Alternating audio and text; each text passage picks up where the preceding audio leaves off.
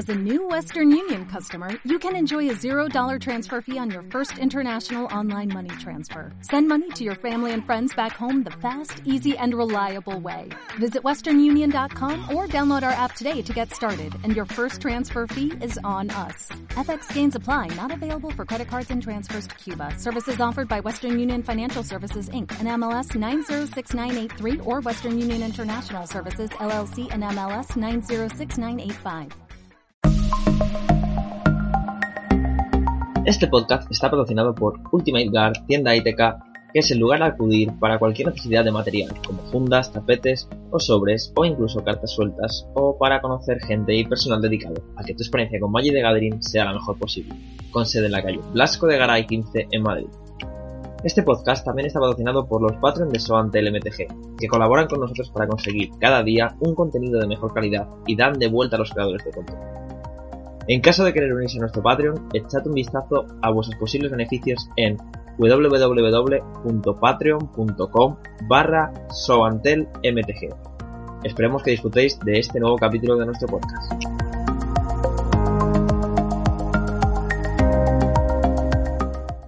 Buenas a todos y bienvenidos a una edición más de Sed de Conocimiento. Y ya sé que os va a parecer hasta un poco repetitivo porque esta vez estoy con la misma persona que la semana pasada, pero tenemos motivos importantes que ahora, ahora nos va contando. Así que bienvenido al podcast, Carlos Oliveros. ¿Cómo estamos?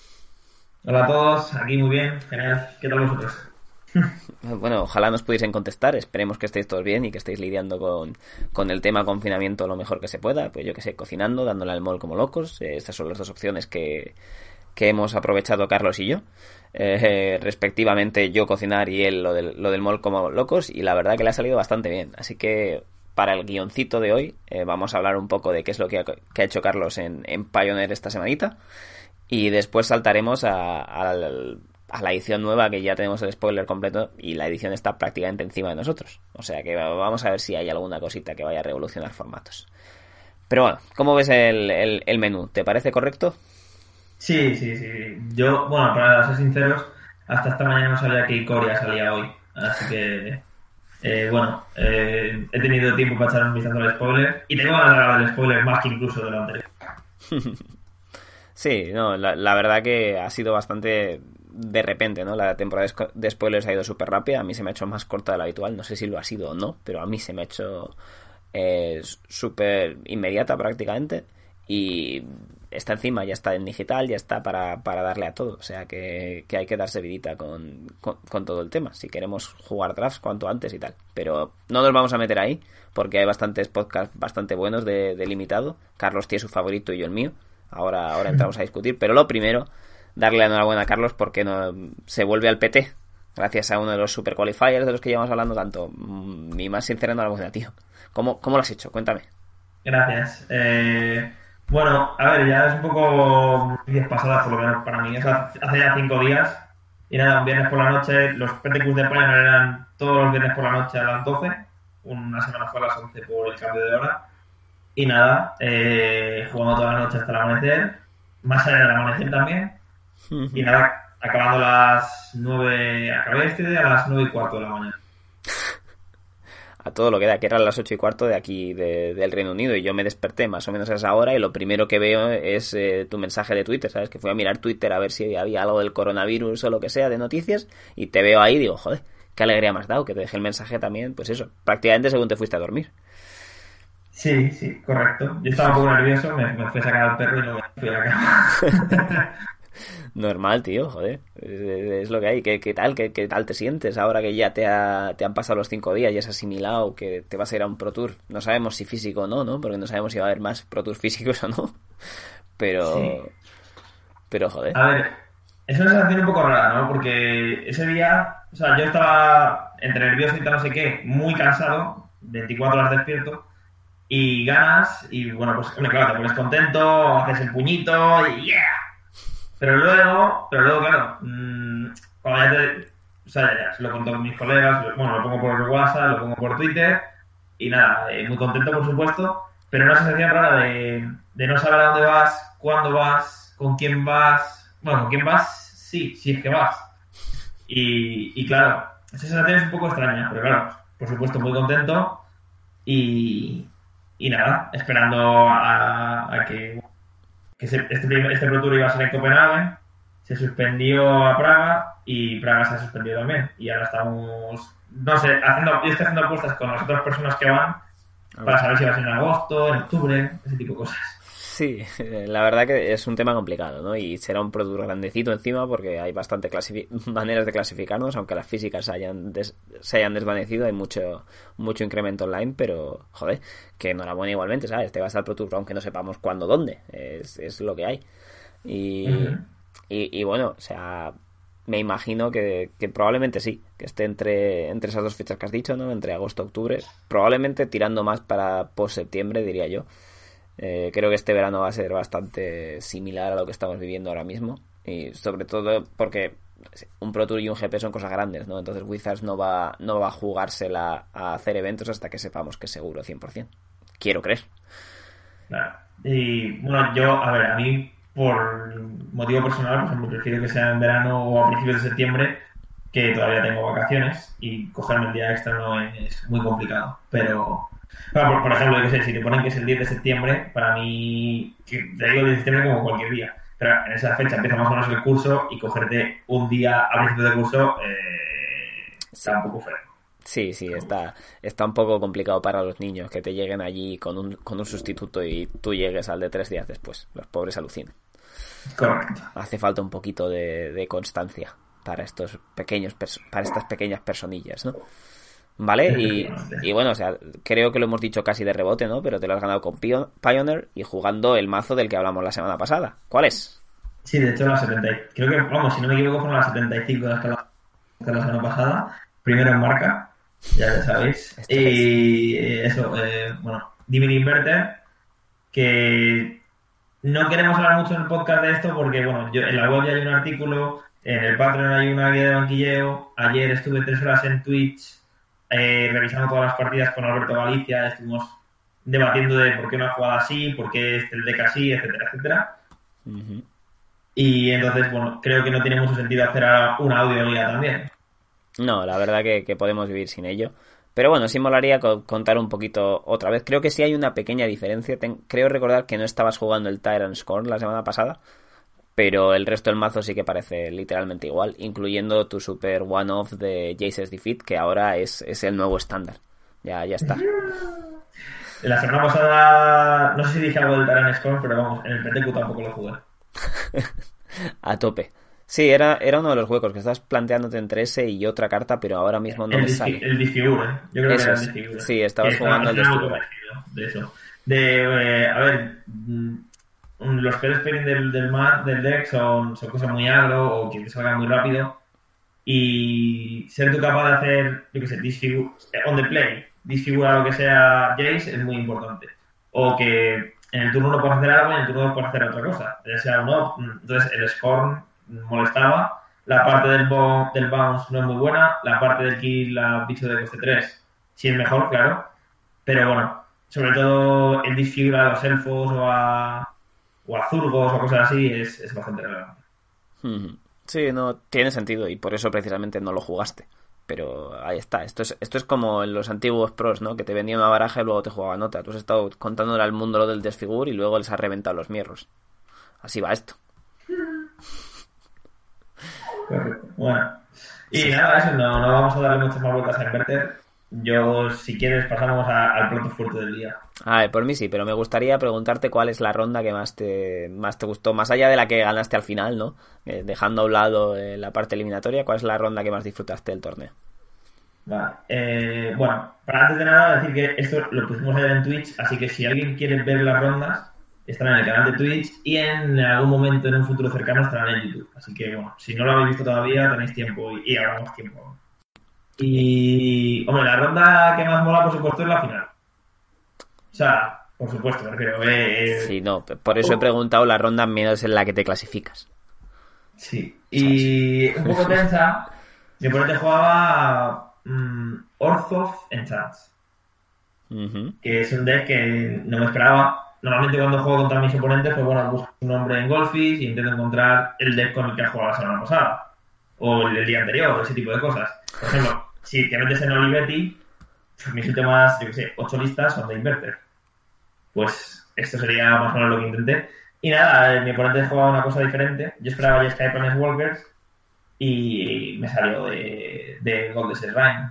Bueno. Claro, te quedas un poco raro. Pero bueno, ruta muy interesante porque estás jugando contra un deck. Te estás jugando una partida muy importante contra un deck el- con el que no has testeado absolutamente nada. Que te puede salir con Demonic Pact, de Historia de Benalia, que no sabes si los matalizos son buenos porque matan las, las Benalias, pero te descarta, y qué sé. Es, es una partida un poco extraña y, y nada, fue muy interesante.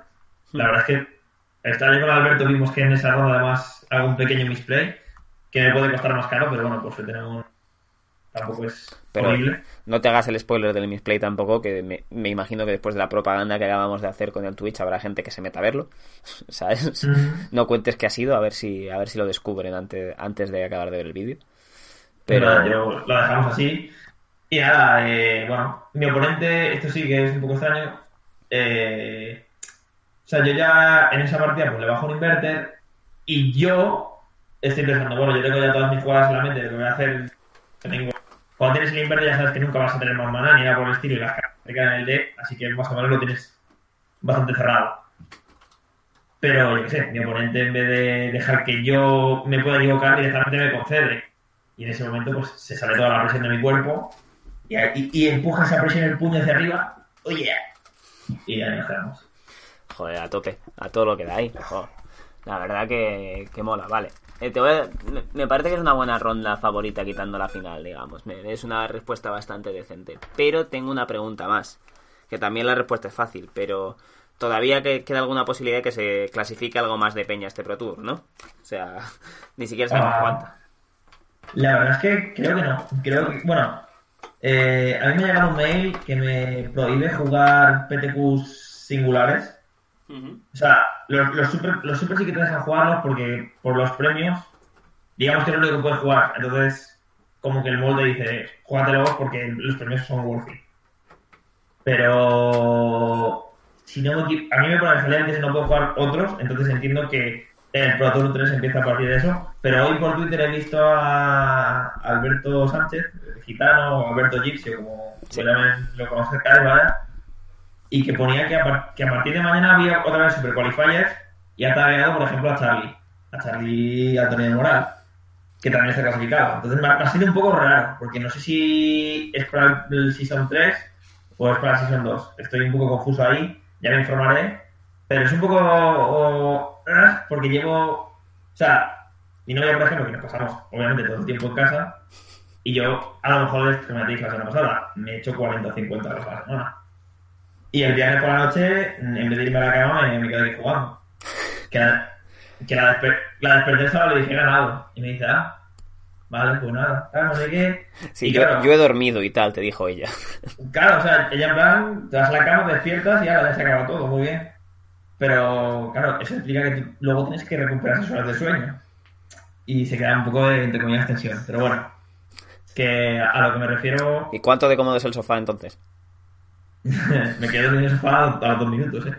Así que, bastante. No, pero ya, ya me entendéis, que yo estas, estas dos semanas me he propuesto, me había propuesto antes de clasificarme, jugar solo, con la idea de clasificarme, con mejorar el deck para clasificarme. Solamente he jugado esta semana Modern y, y no he jugado nada de estándar y no he jugado nada de Legacy. Me he centrado en estos dos formatos. Y ahora que me he clasificado, digo, bueno, pues tengo un par de semanas hasta que empiecen los siguientes PTQs. Pero si empiezan a partir de mañana, eh, pues no. Si no llegamos a ningún lado. O sea, es que es. Acabamos de. Es como, yo qué sé, el que, entre comillas, gana la Champions y, y le preguntan en la entrevista final, bueno, ¿y el año que viene qué? Y tú en plan de, chico, déjame disfrutarlo, ¿no? Acaba de acabar. Bueno, tío, que sepas que la pregunta no iba por ahí, ¿vale? Era, era solo para saber que queda más gente que se pueda clasificar aquí de alguna manera. e irse contigo. ¿Quién te haría ilusión que no esté clasificado todavía y que se vaya contigo de expedición? Ah, bueno, hay un montón de gente de eso. Eh, No, no, no, tienes que elegir al favorito, tío. Aquí hay que señalar con el dedo y todos estos rollos. Favorito. Bueno. A ver, yo, la gente de Solante ya sabéis que siempre que hay que pique, a mí compartir hoteles, pedir pizzas por Uber y todas esas cosas me encanta. Y luego, de fuera de Solante, el, la excepción, Alberto Galicia, que es la persona con la que estoy jugando prácticamente todos los días. En plan, cada vez que hay un torneo nos conectamos por Skype y, y a darle caña a los dos. Estaba, estaba, caza- estaba pescando esa respuesta. Quería, quería hacer el guiñito, la verdad que sí. Y es un tío estupendo. O sea, Alberto eh, es genial. Un saludo aquí desde, lo- desde aquí de parte de los dos. Y, y tiramos para adelante. Joder, quería hacerte una, una pregunta un poquito más, más, Mm. más emotiva antes de, de saltar al ruedo con, con nuestra segunda mitad de podcast. Que si Corea hay a morir. Joder, Corea me tiene flipado, ¿eh? Sí, sí, sí, hay, hay, hay canelita. Vale, pues diría que estamos preparados para saltar para allí. ¿Tienes alguna otra cosa que quieres comentarnos de, de construido, de PTQs, de ser el puto amo? Eres un experto en construido ya confirmado, que te llamé así la semana pasada y aquí Nah. estamos, ¿sabes? Eh, Nada, nada, ayer viendo las estas, pues hay bastantes errores. También de una persona que lleva muchas horas despiertas y tal, que no, no quita que. O sea, es una excusa, que entre comillas lo es, pero que también es entendible. Que no. Importante, no hace falta jugar perfecto para ganar un torneo. Hay que tener, hay que jugar perfecto, hay que jugar lo mejor posible y tener ese punto de suerte que un par de veces la tuve. Es normal. Tengo un amigo que siempre decía Better Lucky than good, tío. Todo el rato. El puto rey. Y, y eso, y nada, eh, en cuanto a lo que, que quiero decir por último, pues nada, que para quien quiera seguir bien este podcast, estamos utilizando Mythic Spoiler para seguir el spoiler de Core. Y vamos por los colores. Eso es, vamos a ir colorcito a colorcito y comentar las cartas que nos llaman la atención. O sea, es un podcast un poco de primera impresión, ¿eh? Ninguno de los dos le ha metido tiempo a pensar qué rompe qué, cosa o qué otra, entonces igual oís alguna salvajada, así que aquí estamos con el aviso previo. Pero bueno, pues es un poco más realista la, la perspectiva que vais a tener de alguien que, que va ahí a por el spoiler casi casi por primera vez. Vamos, yo la he visto por primera vez ahora. Que no... Sí, yo estaba un poco más pendiente de la temporada de spoilers, pero la verdad que comunes e infrecuentes no las había no les había dedicado mucho tiempo, más allá de lo que ha hecho ruido en Twitter, no sé nada. ¿Vale? Bueno, pues Pues a quiere- eso- a eso vamos. Vale, pues quieres empezar por colores, ¿no? Sí, yo creo que vamos a hacer. Vamos a intentar hacer las cosas rápido. Vamos a leer el nombre de la carta, decir su coste, leer la carta, su fuerza si la tienen, y luego hablar como muchísimo, 20, 30 segundos, quizás un minuto como maximísimo de cada carta. A ver, tampoco, tampoco me entraría restricciones, ¿sabes? Comentaría un poco, pues como has dicho, el nombre de la carta y luego decimos qué es lo que es y por qué nos gusta o no nos gusta. Correcto. ¿Vale? Pues, Pues si quieres leemos una cada uno me parece... y puedes empezar tú. Me parece, me parece bien. Pues bueno, vamos a empezar por la primera carta que sale, ¿no? Que es eh, Luminous Broodmoth, una polilla gigante que está mega rota. Es por dos y dos blancos, un 3-4, vuela. Y su habilidad, de- que es algo que no hemos visto en Magic así tan sin restringir antes, ¿no? Que es que siempre que una criatura que controles vaya al eh, muera, o sea, vaya al cementerio del campo de batalla, la regresas al campo de batalla con un contador que, que le da a volar. Siempre con una criatura que no vuele. ¿eh? Sí, perdón. Siempre que una criatura Y- que controles y no vuele. Vale, antes de, quizás antes de esto debemos hablar de las tres mecánicas tiene el formato. Sí, sí, sí. La edición. En plan, Eh, introducción es guay. Aquí vemos pues, una de eh, ellas clara. Te dejo proceder. Vale, pues la primera que vemos aquí clara son los contadores. Creo que esta es la, la edición de la historia con más contadores distintos. Creo que era ocho contadores distintos. Me parece que 10. 10. Bueno, una macarrada de contadores. Y esto es porque hemos- han cambiado un poco el uso de los mismos y los han utilizado, digamos, como aura, ¿no? Entonces hay una de las bases es que hay contadores que dan habilidades a criaturas. Entonces tenemos un contador de arrollar, un contador de volar, de dañar primero. Leo. Te leo. Volar, dañar primero, toque mortal, hexproof, eh, vínculo vital, mm, amenazar, no, amenazar se llama, menas, Sí, bridge, amenaza. alcance, arrollar, vigilancia y más uno más uno. Eso es en total 1, 2, 3, 4, 5, 6, 7, 8, 9, 10. 10, correcto. Eso es. Entonces vais a tener que llevar un montón. Bueno, no vais a poder jugar presentaciones, así que este comentario sobraba un poco, pero vamos a tener que llevar la cuenta de muchísimos contadores distintos. Y el mall y el arena van a tener muchísimos gráficos súper chulos para disfrutar de esto. Eh, probablemente haga muy difícil el limitado, porque claro, si además de las criaturas que volan tienes maneras de dar a las criaturas volar y no sé qué y no sé cuántos, pues es mucho más complicado saber qué amenazas son reales y cuáles no, y hay, hay mucha, mucha sorpresa en ese sentido. Eh, y mola, es un... Para lo que viene a ser el combate, que es la base del limitado, es súper guay, así que ahí está súper chulo. Luego de cara construido, pues habrá cosas que se puedan jugar y cosas que no. pero me parece una mecánica muy interesante. O sea, algo distinto que han hecho esta vez. Así que mi, mi thumbs up, mi approval está, está allí. Vale, ¿qué más? aquí vamos, un, lo que dices tú, darle a, a Wizards y al equipo de desarrollo formato va a estar muy entretenido, muy interesante y va, incluso me aventuro a decir que como es algo totalmente nuevo para el mundo, o sea, no, es una... e- Empieza a poner el azar en el, en el formato y es algo que, que bueno, va a cambiar mucho la, la forma de jugar a Magic bajo mi punto de vista. Sí, sí, no, le va a dar un componente caótico adicional, está guay eso. Vale, ¿qué más tenemos de, de habilidades? Bueno, pues la siguiente es un, hito histórico ya en el Magic, ¿no? Que ha vuelto 150 veces y, y se trata de ciclo.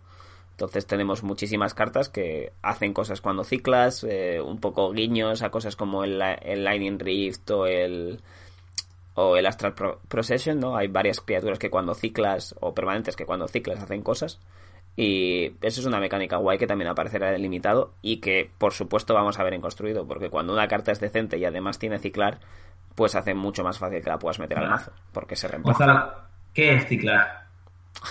Ciclar, perdón, es que doy cosas por asumido. Me imagino que lo sabréis casi todos, pero ciclar consiste en pagar un coste determinado, normalmente, pues yo que sé, entre 1 y 7, yo que sé, un, un, un coste de mana, descartar y descartar esta carta. Y el efecto que tienes es que robas una carta de tu mazo. Correcto. O sea, por ejemplo, una carta puede tener su coste de mana normal y dentro del texto viene un ciclo que yo que sé, digamos que es una, un azul, pues tú pagas un azul, la descartas, robas y si esa carta tiene algún texto como cuando ciclas esta carta hace algo, pues hará ese algo. Sí. Y lo, lo guay de esto, y por lo que se ha visto en construido relativamente a menudo, es que estos efectos no son hechizos, entonces son mucho más difíciles de, de contrarrestar o de interactuar con ellos. Correcto. Y luego además que si mm, por alguna razón ciclas esta carta y tiene su efecto, has jugado una carta entre comillas gratis Sí. y has sacado un efecto gratis. Eso es, porque al final no gastas una carta, estás reemplazándola por otra. Pues son Vale. pseudo cantrips, digamos. Ya tenemos eh, ciclo. ¿Y la última? Vale, la última es lo nuevo. Pues, ¿La quieres explicar tú, ya que he estado dando el, el- el coñazo un ratito? Es el... eh, Bueno, pues hay una última que es la más difícil de explicar. que Gonzalo lo dice. Vale, vale, ya lo hago yo, ya lo hago yo, no No, pasa no, nada. a mí no me importa hacerlo. A ver, mutar. No te quejes, ¿vale? tío. Es que las criaturas tiene. Hay algunas criaturas que tienen. que son una criatura normal y corriente. Se pueden jugar como una criatura normal y corriente. Por ejemplo, aquí al lado del Luminous Broodmoth tenemos uno de ellos. Y en este caso sería Cap Warden, 3 y 1 blanco, y de por sí es un bicho que tiene lifelink y es un 3-5. Y tiene además una segunda habilidad que es, cuando esta criatura muta, creas dos unos unos blancos con vigilancia. En este caso, mutar eh, es una habilidad dentro de la carta que es una forma diferente, es un coste alternativo, se va a convertir en hechizo y tiene que ir siempre hacia una criatura que controlamos. Controlamos, ¿verdad? Sí, que controlamos que no sea humano. Los humanos no mutan, todo lo demás sí. Eso es porque ya estamos en la cúspide de la evolución, entonces no, no hay mutaciones. Correcto. Y tiene, hay dos niveles. La- una carta que va a estar arriba y otra carta que va a estar abajo. La carta de arriba, si no me equivoco, tiene la fuerza y la resistencia. Y gana las habilidades de la carta de abajo. Eh, ¿Correcto? Más o menos, creo que mantiene todo el texto también, no solo la, la fuerza y la resistencia. La de arriba. Ah, sí, correcto. Mantiene todo el texto más el texto de la segunda criatura. Eso es, como que vas apilando efectos encima. Y todas estas cartas que pone cuando esta criatura muta, también cuenta cuando se lo anexas al bicho. Eso es, cuando estás anexando un bicho que dice con esta criatura muta, disparas la habilidad. Si Vale, consigues y- anexarlo. Y aquí vamos a hacer una Gonzalo. Eh, si tú juegas una carta con mutar sobre una criatura, ¿ya salta automáticamente el trigger que va a pasar? No, es en el momento, en el momento que se combinan. Entonces, digamos que tú cuando haces objetivo, eh, no se dispara. Cuando resuelves el mutar, se dispararía. Si te matan en respuesta a la criatura, lo que pasa es que tú, tu criatura que estás mutando, tu carta de mutar, entra como un bicho en la mesa directamente. Ah, sí. Ah, vale, o sea que es como el, el best token. Sí. Es, sí, pero no, porque luego si ha llegado a encantar y te lo matan, eh, el besto no se, o sea, no se queda tu criatura mutada, sí que es un 2 por 1 Entonces digamos que es importante saber cuándo matar una criatura. ¿Quieres evitar el disparo o quieres evitar o causar el 2 por 1 no? O sea, vamos a, a, explicarlo de nuevo. Si tú tienes el bicho en la mesa y le pones esto debajo, lo lanzas para ponerlo debajo, si te lo matan en ese momento, ya se te muere el bicho. El bicho, se, eso es. Y si te queda este como bicho normal. Efectivamente. Y si fuera, si se llega a resolver y te lo matan, obtienes la habilidad, pero se te muere el bicho. Eso es. Los dos bichos. Uh -huh.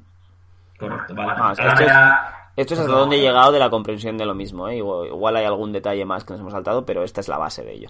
Bueno, en cuanto empezamos a jugar al mall o a la arena de la mañana, esto en un, en, vamos, en un día se resuelve esta duda. Seguro. Sí, bueno, esto básicamente vino de preguntas pre-mall, digamos, ¿no? Pues eh, hace un par de semanas, cuando salieron las primeras cartas de mutar, tal, y, y esto es lo que dijeron los jueces. Pero claro, o sea, me imagino que habrá unas notas más detalladas, igual hay algún algún escenario un poco distinto. Pero sí. Sí, me parece curioso porque siempre han dicho que tienden a hacer el Magic ahora cuanto más fácil mejor.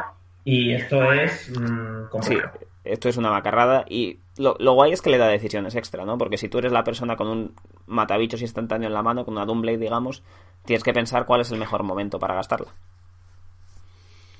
Uh -huh. O sea, que, que, está guay, pero sí es cierto que no es fácil. vale, pues hemos hablado de la primera mítica. No hemos dicho muy bien para qué para que estaría rotísima, ¿no? Y, y, mola en general, ¿no? Pues te, te, da una vida secundaria a tus criaturas, no las exilia al cementerio, o sea que después pueden seguir yendo al cementerio, al contrario que el pastor que vimos en enteros, que básicamente te exiliaba un token y te ponía una copia uno a uno cuando morían. Es un efecto similar, pero bastante más poderoso. Y es súper super guay con Uro y Croxa, tío. O sea, es una locura si consigues castear uno de esos dos justo después, por el coste normal, no el de escape, porque haces el doble de disparos. Sí. Y eso Correcto. mola un montón.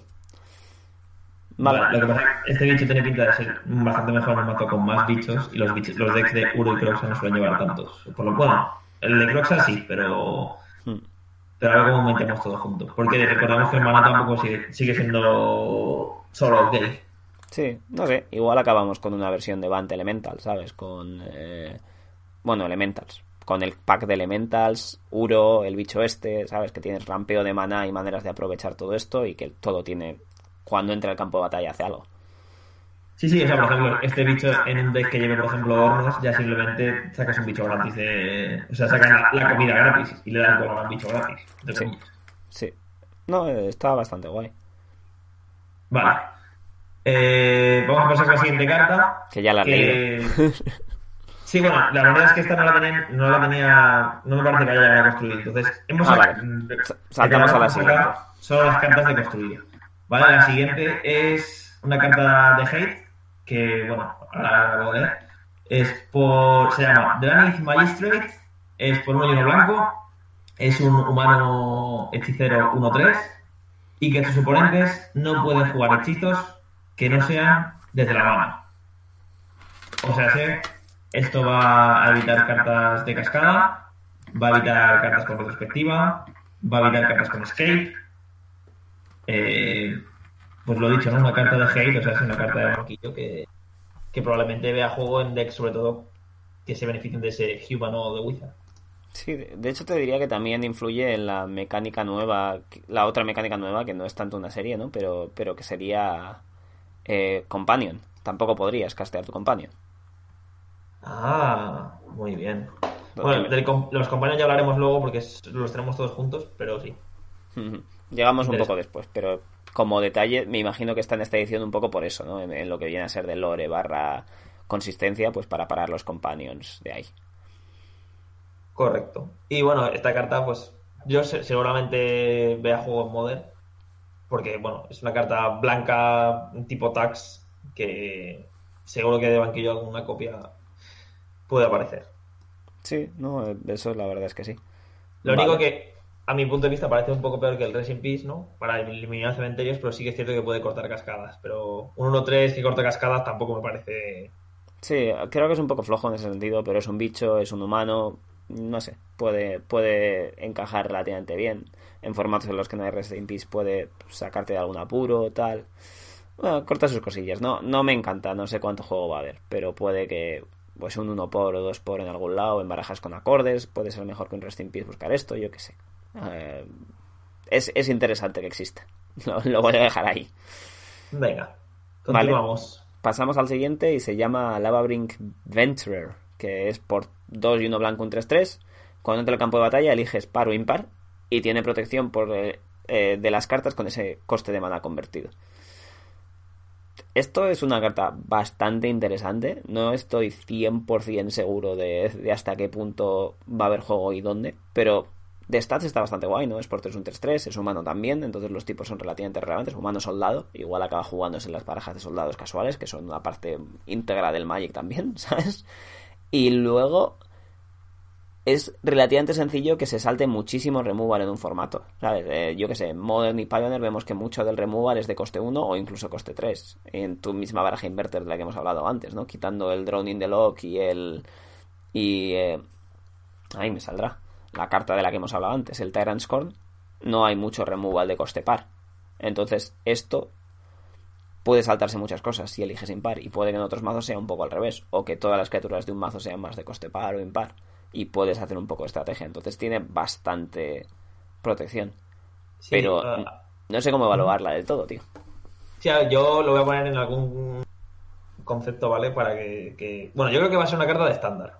Pero es verdad que, que en estándar va a hacer mucho daño. Porque, bueno, ¿sabes? Yo qué sé, tu oponente tiene un bicho de coste 2 en la mesa que no puede a este bicho.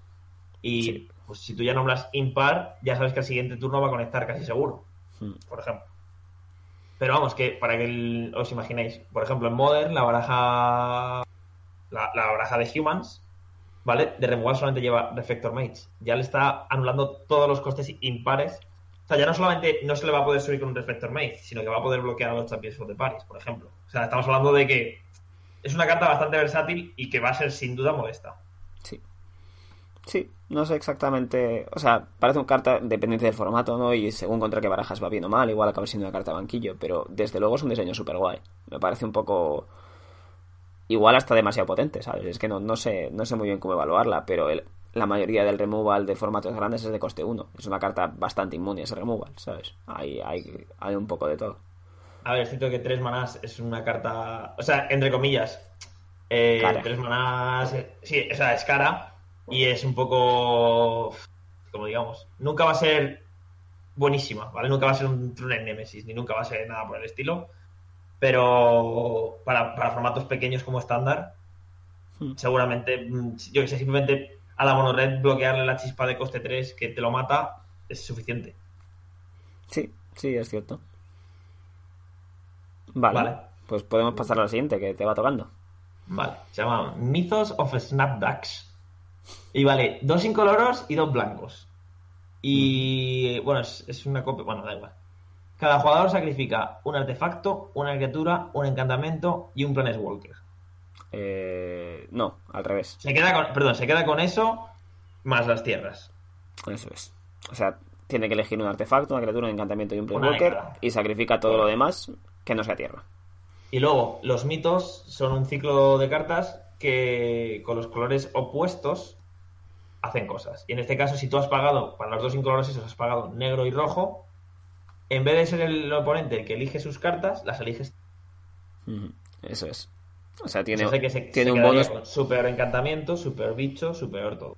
Mm. De hecho, si tiene un bicho encantamiento, podrías elegir el mismo bicho como encantamiento y bicho. Que eso es un- una de las cosas bonitas de este tipo de efecto también, ¿no? Así Sí. que le puedes hacer la vida imposible, sí. Y nada, a ver, yo la carta la veo sin más. O sea, puede que vea juego si en algún momento Mardu lo ve, pero tampoco me parece que sea un efecto roto. No, no es una locura. Eh, Si estás en los colores, puedes abusar un poco de ello, digamos, pero sí que es cierto que, que al final estos efectos pues no los hemos visto tanto en juego. Supongo que el, el propio Cataclysmic era guay porque podías quedarte con él como artefacto y luego con una criatura o lo que sea, ¿no? Entonces, Sí, también vimos en su momento el Tragic Arrogance, pero era el momento del hangar, hmm, que, que el, el Tragic Arrogance vale un mana más, pero ya lo eliges tú siempre. sí. Y al final, pues hombre, tú te sacrificas tu hangar y pones cuatro bichos y sacas mucha ventaja. claro. Sí, y bueno, el, el Tragic era solo para criaturas, ¿verdad? Supongo que... el- No, no, el Tragic Arrogance era para todo. Entonces tú te quedabas al final con. Él se queda con un bicho girado, tú con un bicho enderezado, y luego le pegas al worker que le queda, etcétera. O sea, Mm, es el timing, el timing es, por supuesto, muy importante. Le puedes dejar que se quede con el bicho girado, tú, tú con el enderezado le matas un walker o le metes el daño letal o lo que sea. Sí. puede pasar. Sí, tienes razón. Ok, vale, pues la tenemos ahí. Igual acaba jugándose en algún momento tipo 2, supongo.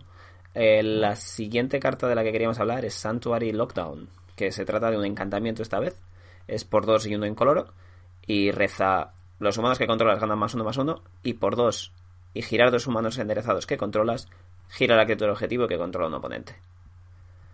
Eh, pues es una carta un poco lo mismo que puede que llegue a estándar, ¿no? Si tenemos una dinámica de humanos tribal, es guay porque te da ventaja para los humanos y además te deja utilizarlos eh, de maneras un poco distintas, ¿no? Pues si está, yo qué sé, mesa está leada, tu oponente tiene bloqueadores, bla, bla, bla, puedes usar su, su fase final para activar la habilidad un par de veces, girar un par de criaturas que controla y luego usar los humanos más pequeños para girar la que le queda y pegarle un tortazo demencial.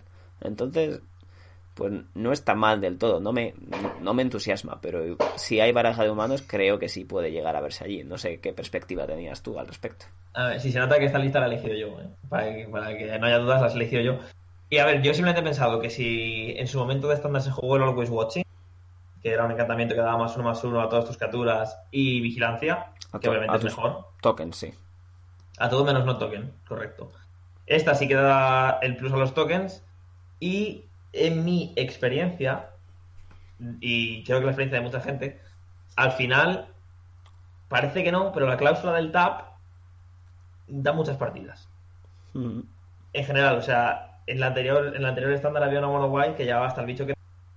Y es que es cierto, al final del turno te tapeo algo, en mi turno te tapeo algo, es bastante relevante. En este caso, tienes que tenerlos un tapet. Y tienes que tener dos, que es. Obviamente es caro, pero que. Que no es tan raro tener al final un par de bichos para ir pegando de cuatro. Porque encima, si tú eres el de que le mete presión, el otro no te puede parar la vuelta tampoco. Sí, no, supongo que sí. En esa parte puede ser relativamente útil, pero que solo solo de los humanos hace la construcción un poco complicada. Claro, claro. O sea, obviamente tu deck tiene que ser prácticamente 100% humanos. Hmm. Pero no me extrañaría nada ver esta, esta carta jugarse, pero nada. Ok. Vale. mm, Vale. Supongo que sí. Creo que te has venido un poco arriba, pero que, que sí. Vale. Eh, bueno, la siguiente carta de la que quería hablar, que puede, que puede ver en algún momento eh, vida de construido, es bastante simplona. Por, se llama Imposing Vantasaur y es por 5 y 1 blanco, es un 3-6, tiene vigilancia y tiene ciclo 1. Y yo aquí simplemente lanzo la pregunta de si Livinen va a seguir siendo un deck de colores Junt. Porque este bicho ya me parece mejor que el 4-4 que tiene que pegar todos los turnos. Sí, es bastante mejor y además el coste de ciclo sin color o no dependes de nada, da igual que, qué tierra te hayas robado. Está guay. O sea, Sí, que a, que a lo mejor incluso no hace falta ni meter. O sea, que puede seguir siendo Junt con este bicho en vez del otro. Que no, sí, no habría ningún problema. Es posible. Puede que te interese, pues yo que sé, meter alguna fuente blanca por, por poder castear lo que es el plan B de, de Eliminen, ¿no? Pero sí, que es cierto. Y, o sea, en vez de la cascada de. Bueno, ya habría que verlo, pero por ejemplo, la cascada azul-blanca es un encantamiento que da exaltado, me parece. Y, y bueno, ese, ese tipo de. Al final, que te dé el exaltado puede ser, yo qué sé, diferente. A lo- el más uno más uno también es bueno, ¿eh? El más uno más cero, pero. Que puede girar un poco el ángulo de cómo se juega el Living y ese tipo de cosas. Sí, Nada más no, que decir. no, y de hecho está guay porque puedes, o sea, tiene vigilancia, entonces puedes ser el bicho atacante, sigues manteniendo la mesa en presión si no has conseguido barrerle la mesa al oponente o te pone algún bicho grandote. Está guay. Y nada, aquí ahí lo dejamos. Yo no quiero el tema Living. Vale, pues entonces nos toca un cambio de color, ¿no? Pasamos ya para el azul. Diría que del blanco no nos hemos dejado nada muy importante. Igual hay una carta por ahí. La verdad que blanco, excepto ese, ese tipo de barajas que sean. O sea, todas estas que estamos hablando, vamos a hablar de las cartas que van a destacar. Pero es, probable que en construido, por supuesto, en estándar, veáis cartas peores entrando por, por la sinergia de ser humanos o por la sinergia de otro tipo de. Sí, eso es un poco lo de siempre. Así que ahí estará. Pero vale. Ok, pues pasamos al azul. Y del azul lo que nos interesa es, eh, pues lo primero, el mitos, ¿no? Es otra carta del ciclo este que si pagamos los, los colores enemigos eh, nos da una ventaja extra. Y esta es bastante interesante. No sé si para formatos competitivos eh, tirará muy, muy para allí, pero me recuerda mucho al Clever Impersonator. La, la leo un poco, ¿vale? Es por dos y dos azules, es decir, un total de cuatro, un conjuro. que creas un token que es una copia del permanente objetivo. Puede ser cualquier tipo de permanente, no hay restricciones. Entonces puedes copiar tierras, artefactos, placewalkers, que eso ya mola. Y además, si has pagado uno rojo y uno verde para castearlo, en lugar de eso, crea un token de eso, pero además tiene, cuando, cuando este permanente entra al campo de batalla, si es una criatura, puede luchar con eh, la criatura objetivo que no controlas. Es decir, que puede servirte de pseudo removal para un mismo bicho o copiar el bicho más grande de la mesa y librarte de uno más pequeño. Y eso es un, es un punto guay. Es más una carta azul pura, entonces es un Clever Impersonator. Guay, ¿no? Vamos, a, ser sinceros. Eh, o sea, esta carta es un clon, pero es mejor que un clon porque tiene dos opciones diferentes, que es copiar un permanente, cualquiera, no tiene por qué ser... Puede ser incluso una tierra, que no es lo ideal, pero bueno, puede ser una tierra. Y tiene la opción del fight eso es. Y además es un, es un conjuro que siempre te da, te da ciertos puntos eh, positivos. El peor contra bounce y cosas de esas, pero significa que puedes copiarlo con, otra, con otras cosas como, eh, yo que sé, expansión o cualquier cosa así. Los costes se reducen con cosas como el Goblin eh, Electromancer, etcétera, etcétera. Entonces... Sí, al final que te hagan bounce, o sea, quiero decir, es malo, pero si has hecho, por ejemplo, el fight, ya estás igual de cartas otra vez. Sí, así que ahí está. Vale, pues yo creo que es una carta que puede llegar a ver algo de juego. No sé exactamente hasta dónde llegará. Igual, o sea, va a ser un staple de Commander, ¿vale? Pero al margen de eso, eh, es bastante hablando de staple, Gonzalo, el que viene ahora, telita, ¿eh? Ese sí, ese sí. El que viene ahora es que es buenísimo. Esa carta está. Al menos a mí me lo parece. Está súper, súper rota. Se llama Sea Dasher Octopus. Y vale uno color y dos azules. Y es por tres, o sea, es por tres en total. Un 2-2 flash y cuando esta captura hace daño de combate, robas carta. en, este, en, este, caso estamos hablando de una carta bastante aceptable. Pero tiene la opción de mutat, mutate uno y uno azul. Sí. Que quiere decir que se convierte en lo que todos habéis conocido Curious Obsession o Curiosidad, ¿vale? Sin el más uno más uno, por dos manás. O sea, sé intercambiarlo ya automáticamente. Sí, da más 2 más 2 en lugar de más 1 más 1 y además no tiene desventajas, o sea que no, no, no te no da, no da, más 2 más 2, ¿eh? ¿Ah, no? No da nada.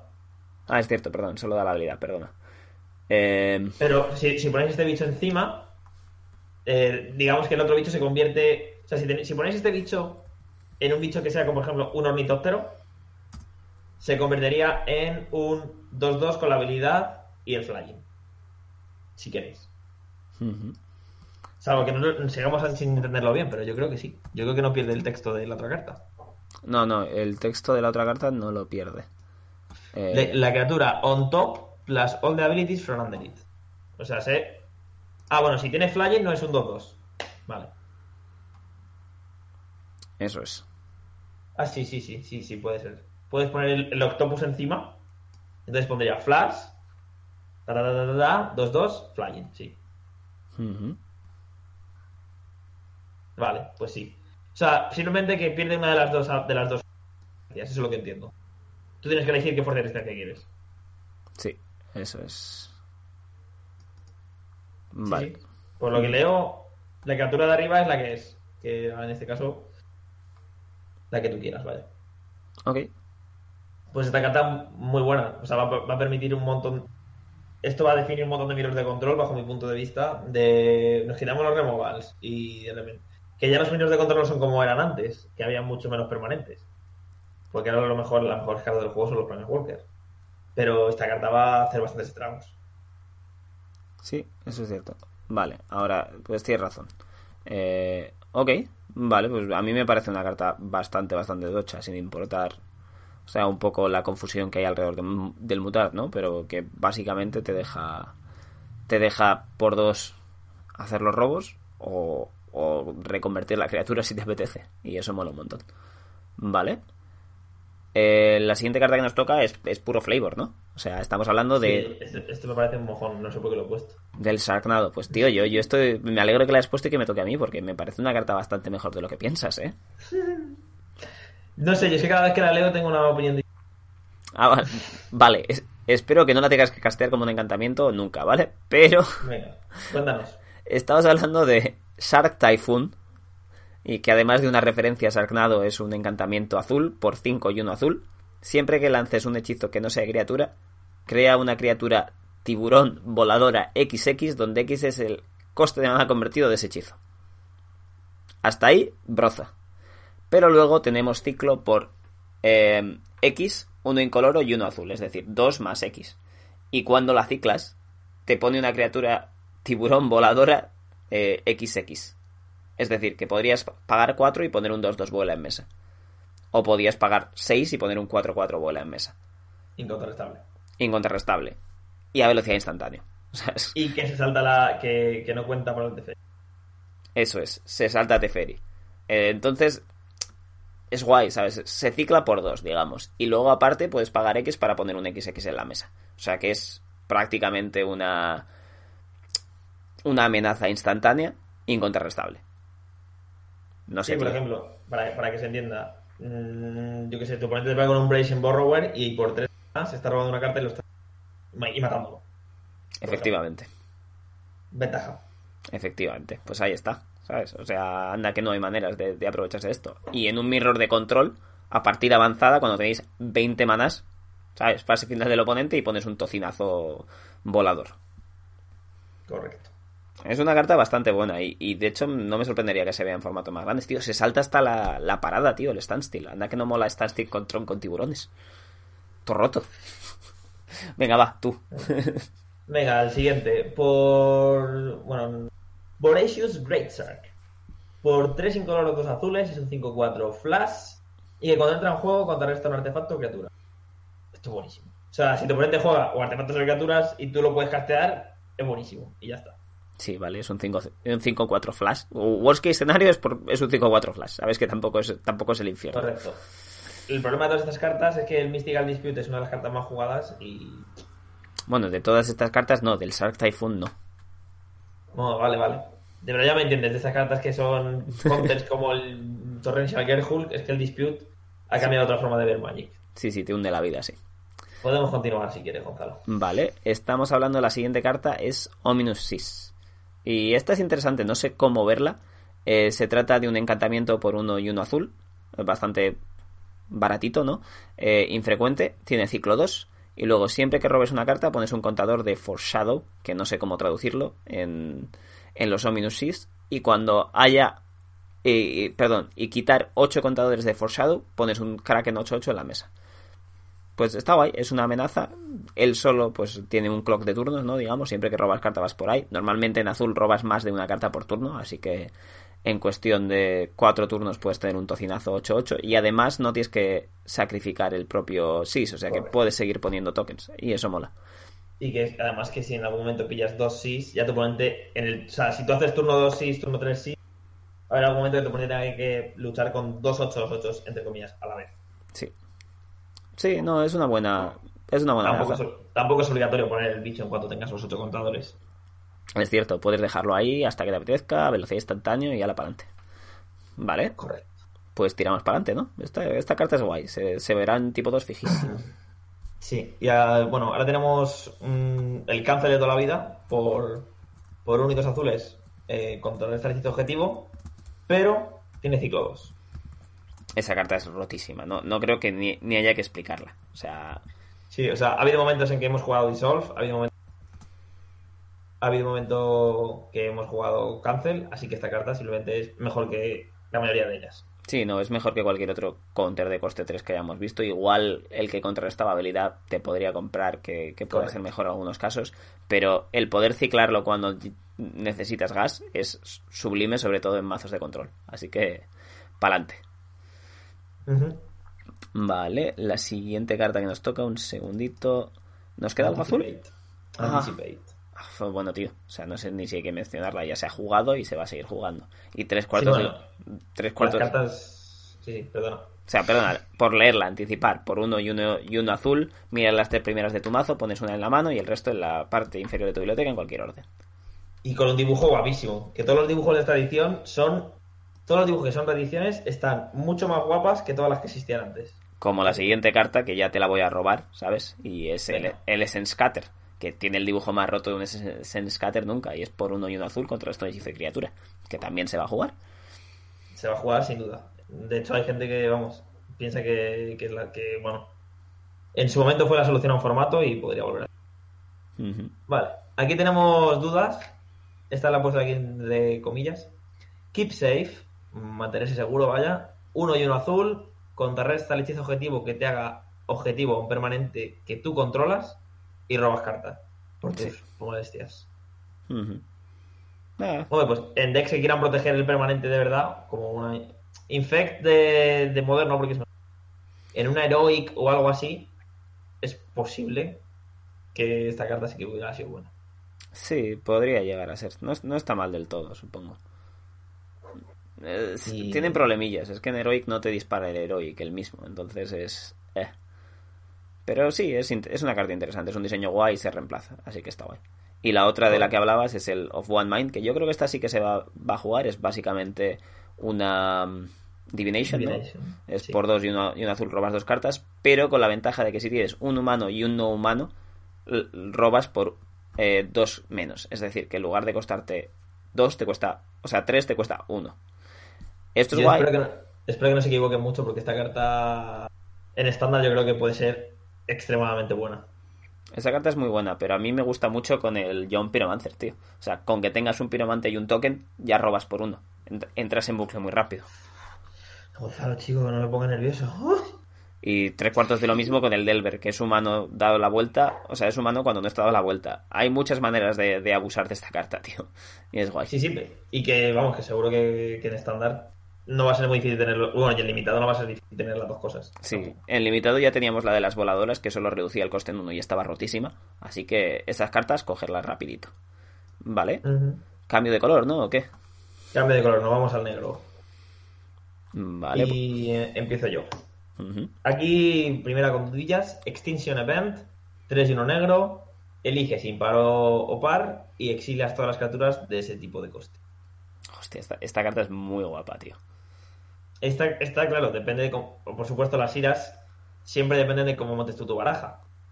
Pero yo qué sé, si una baraja que lleve un montón de costes, depende también de la baraja del oponente, pero que es muy probable que le puedas sacar ventaja. No sé si va a ser suficiente ventaja como para llevar un hechizo de coste 4 en tu baraja, pero sí que es bastante... O sea, está claro que tiene potencial.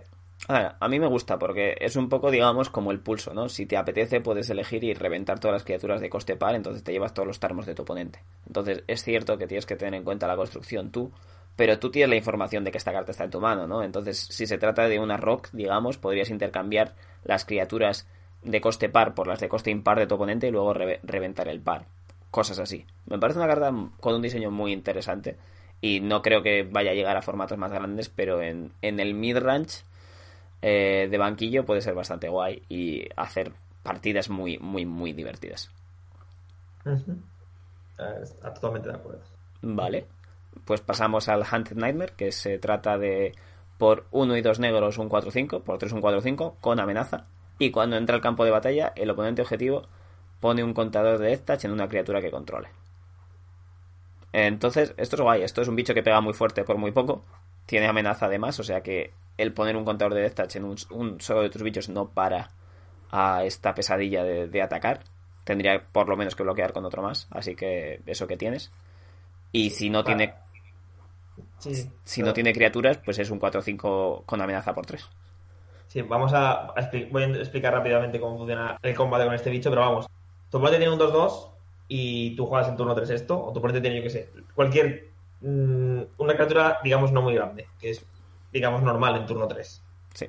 Tiene un 2-2. Y tú le pones el contador de Death Touch y tu oponente ya juega al turno siguiente otro 2-2.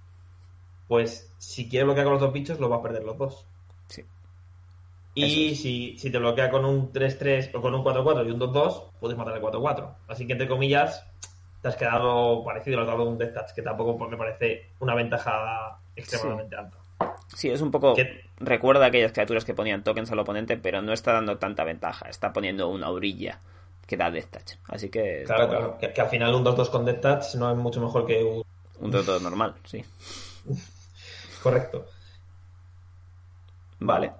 Pues pasamos Pues a la siguiente. ¿no? Sí, esta carta yo creo que incluso podría llegar a, a, a Pioneer. Que, que lo sepáis. Ojito. En la Mono Black. Vale, la siguiente cartón de leche. Ujú. Eh, Mythos of Nithroy, 2 y uno negro, destruye un permanente si es criatura. Y si has pagado blanco y verde, eh, destruyes cualquier cosa. Que no sea tierra. Correcto. Que es un detalle importante eh, O sea, contra indicar. Si, si lo pagas normal, criatura. Y si lo pagas de los tres, cualquier permanente. Eso es. Vale, eh, pues es un removal guay. No, no vamos a entrar en mucho más detalle. Se jugará Mm. en estándar seguro. Sí. Y luego más arriba, pues igual en alguna Abzan, pues no, no es muy difícil de castear y, y te libra de todo. Así que es guay. Instantáneo, tal. Eh, sé que la siguiente carta que toca no es la que voy a decir. Eh, Cuéntame. pero creo, Bueno, creo que es importante que, hable- que hablemos del anterior, que es el Bastión de Remembrance, Bastion of Remembrance, es por 2 y 1 negro de encantamiento, que cuando entra al campo de batalla pones un humano soldado 1-1, y siempre que una criatura que controles palme, cada oponente pierde una vida y tú ganas una vida. Esto es otro Blood Artist, tiene un coste un poco superior, pero los tokens lo disparan y eso es algo que no hemos visto normalmente. Así que creo que esta carta se va a jugar. Hasta aquí. Sí, yo, yo vamos. O sea, yo te voy a ser sincero. He probado. Bueno, he hablado con Playmobil de esto en, el, en Twitter, ¿no? Y porque él lo ha puesto también. El bot artist, por cierto, también trigaría con los tokens. Sí, el Blood Artist sí, pero, el- pero es un 0-1. Y el Zulaport entiendo que no. Vale. Eso es. Y esto no se puede matar con removal normal, ¿sabes? Pues es no, un el. Zulaport también lo hace. O el Zula- Zulaport o Another Creature Control, yo control. O sea, sé que me habéis vendido la moto. Ah, Vale. eh, Igual, sí, igual te la hemos vendido. Hay una, una criatura que hemos visto últimamente que, que era solo non-token creature. Pero sí, tira, tira para adelante. O sea, tienes el Reaper que no te deja robar la carta. Pero no sé si. No, no es Bueno. eso, da, da igual. El caso, yo he probado decks de Blood Artist y Zulaport, sobre todo el Zulaport, lo he probado en Pioneer al principio. Y claro, tú lo quieres llevar con decks de Return to the Ranks y, y Collected Company. ¿Y qué pasa con eso? Que no funciona bien con los encantamientos. Sí, eh, eh, eso sí, sí es posible que no vea juego en los formatos más grandes, ¿vale? Pero siempre ha habido barajas que abusan de esto en tipo 2. Blood Artist no, no tiraba de retuto de blanks ni nada así, era una baraja de zombies que llevaba cuatro Blood Artist y luego simplemente por sacrificar te hacía daños. Ya tenemos una, una baraja que a- se aprovecha de sacrificar, ¿no? Pues tener Sí, un, un encantamiento lo que es muy difícil de reemplazar, o sea, de eliminar, mm, evidentemente le ayuda. Y te deja un cuerpo, no es solo el encantamiento. Así que Venga, te, compro que. Ok, que, que va a haber juego. Yo qué sé. Y tío, que, que esto con el gato y el horno está guapo, no fastidies. Sí, sí, con el gato del horno está bien. Que te acelera ahí un poquito más. Vale, pues te leo yo la siguiente mientras. Call of the Death Dweller y es por 2 y 1 negro. Regresas un total. Se regresas dos, hasta dos bichos con un total de mana de 3. Y uno de ellos entra con un contador de Death Touch. De, de menas. Puta Death Touch counter o neither de- Y el otro con menas. Tiene Ah, un- vale, sí, sí, sí. Pensaba que habías acabado, tío. No, no, uno de cada. Eso y es. vamos, esto todo el mundo automáticamente piensa. Pero Perdón, bueno, perdón que se te ha- perdona que se te ha cortado. Me imagino que querías decir Ah. Shadow. Sí, que todo el, que todo el mundo lo, lo piensa con Dead Shadow. Y, y sobre todo a mí me encaja la versión Mardu, que lleva muchos más bichos. Al final, devolverte. Aunque te devuelvas un Ranger feos de esos, que es el, el caso peor de todos, se- esta carta se convierte en un Ranger feo si te busca lo otro y le pone un contador al bichito. Pero también puedes devolver Dead Shadow, Madre de las Runas de esas, o arqueros. Y bueno, hace cosas. Bueno, ta- también está guay en, la en las versiones Jund que había, ¿no? O sea, ponerte tarmos para arriba con esto es guapo. Sí, sí, te lo compro. Vale, pues tiramos un poco para adelante. Creo que no nos queda mucho más. Un par de cartitas negras, ¿puede ser? Sí, Vale, y la primera de la que hablamos se llama eh, Deathweight, ¿no?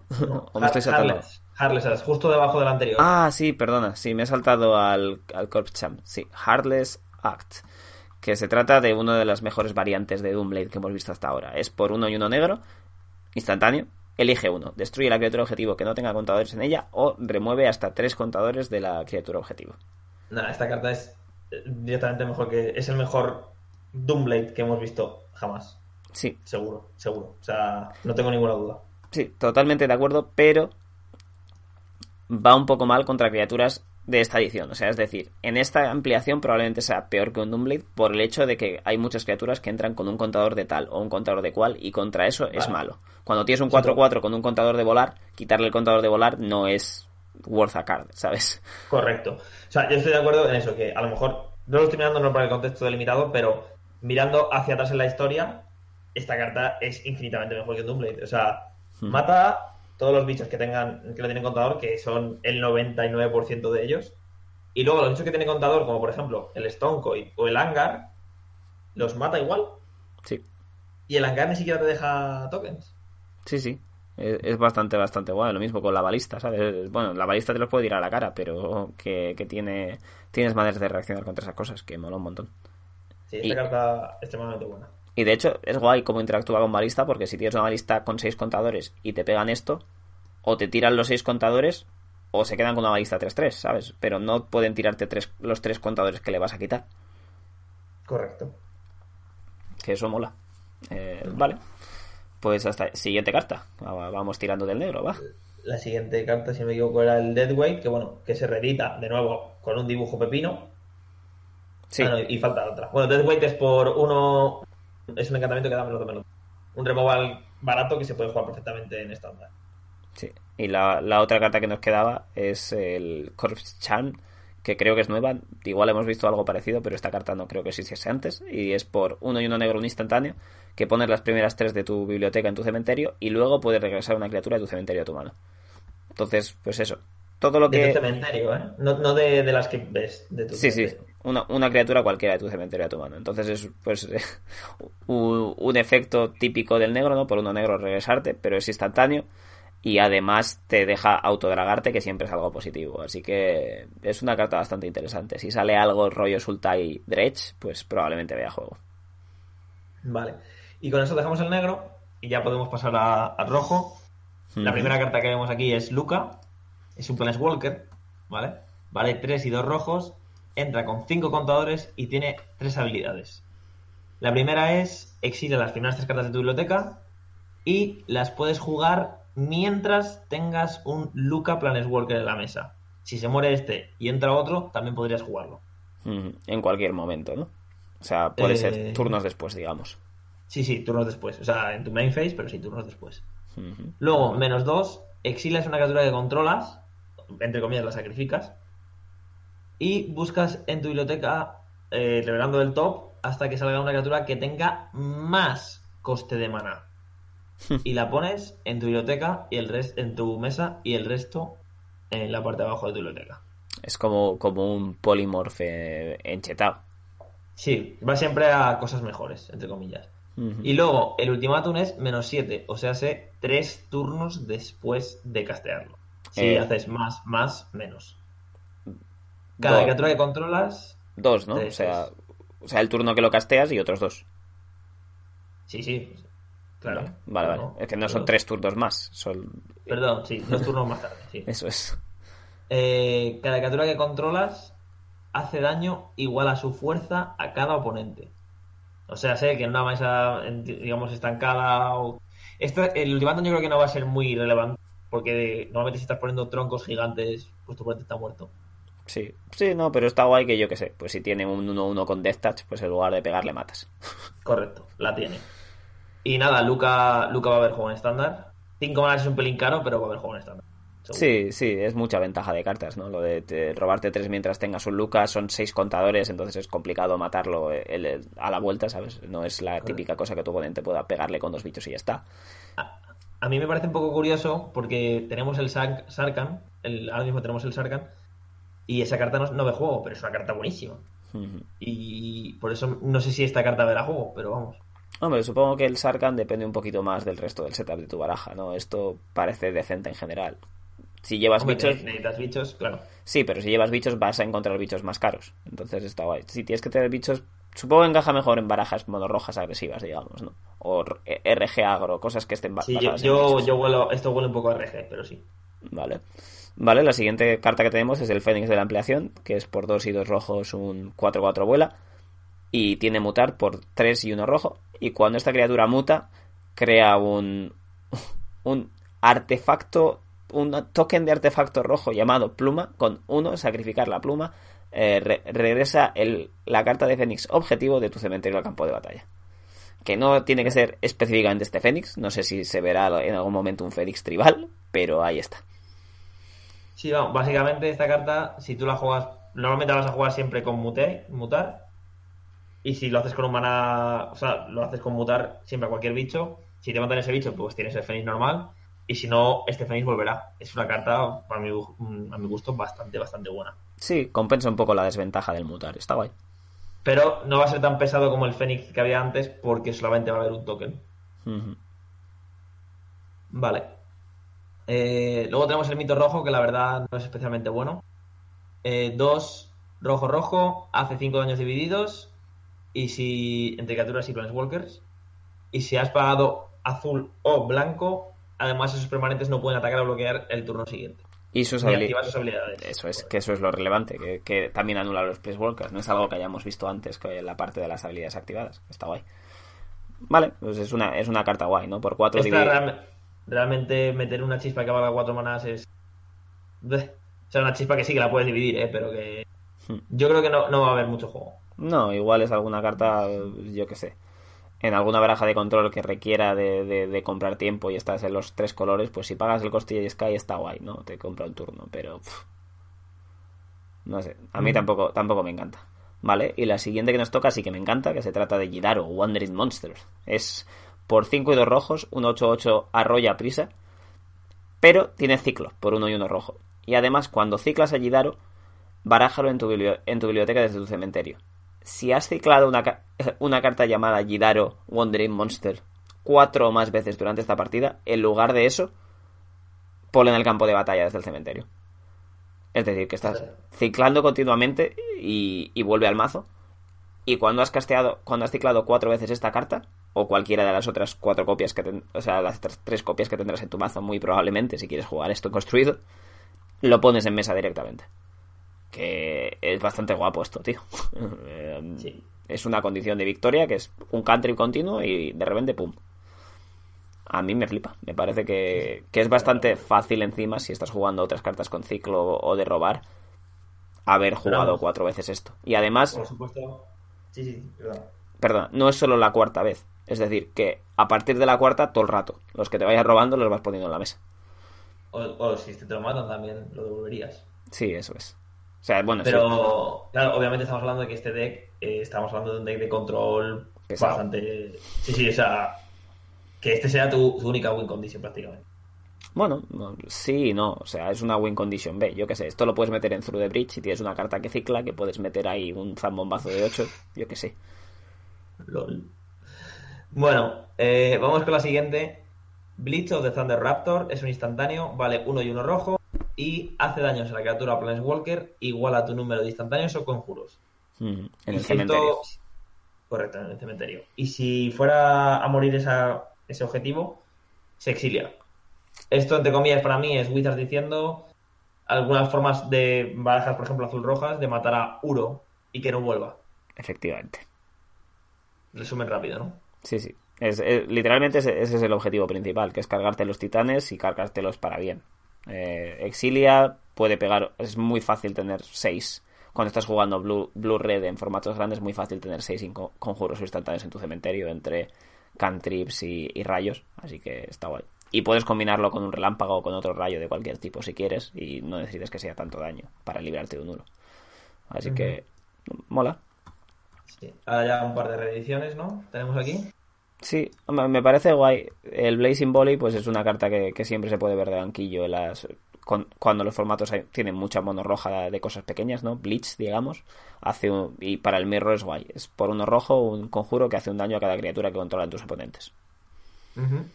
Y Cathartic Reunion, pues es una carta que es, que es de los pilares de, la Dredge de Modern. Y es por uno y uno rojo. Mm, te, la juegas, te descartas dos cartas y robas tres. Y está guay porque esto es parte de un ciclo de historia con los dibujos, que hay una carta azul que, es, que se llama Capture Sphere o algo así, y otra carta roja que está en la misma página, que es Forbidden Friendship, y todas tienen a estos dos personajes de los dibujos. Es bastante guay a nivel de lore. Qué guapo, sí, sí. Y además que, bueno, es en plan parque jurásico. Sí. Y la otra es, la, una de las siguientes cartas que nos toca es el eh, la carta roja rota del formato, Fire Prophecy, tío, que es de las mejores comunes para el limitado de la historia, pero además es un cartón también para construido. Es por uno y uno rojo un instantáneo, hace tres daños a la criatura objetivo y puedes poner una carta de tu mano en la parte inferior de tu biblioteca. Si lo haces, robas carta. Es decir, que te deja ciclar broza de tu mano. Sí, tío, esta carta es buenísima. Esta carta bestial. Y ya está. Esta carta es buenísima. En cualquier deck de control que intente matar bichos y no personas, no oponentes, esta carta es buenísima. Vale, pues Next Color, creo. Sí, vámonos ya al verde. Y de nuevo volvemos a empezar con un Planet Walker. Como me gusta. Vamos. Siempre A todo el ver, rato. tenemos una nueva Vivian que últimamente se está apoderando de todo, lo- de todo el color. Tuvimos un momento de Garrux, tuvimos un momento luego de Nisas y ahora ya es Vivian todo el rato. Eh, tres y dos verdes, entra con tres contadores, una lealtad bastante baja, pero tiene dos habilidades estáticas que entre las dos funcionan muy bien. La primera es que puedes mirar la primera carta de tu biblioteca siempre que tú quieras. Y la segunda es que puedes jugar 14 de tu biblioteca, o sea, sé, desde la parte de arriba de tu biblioteca, perdón.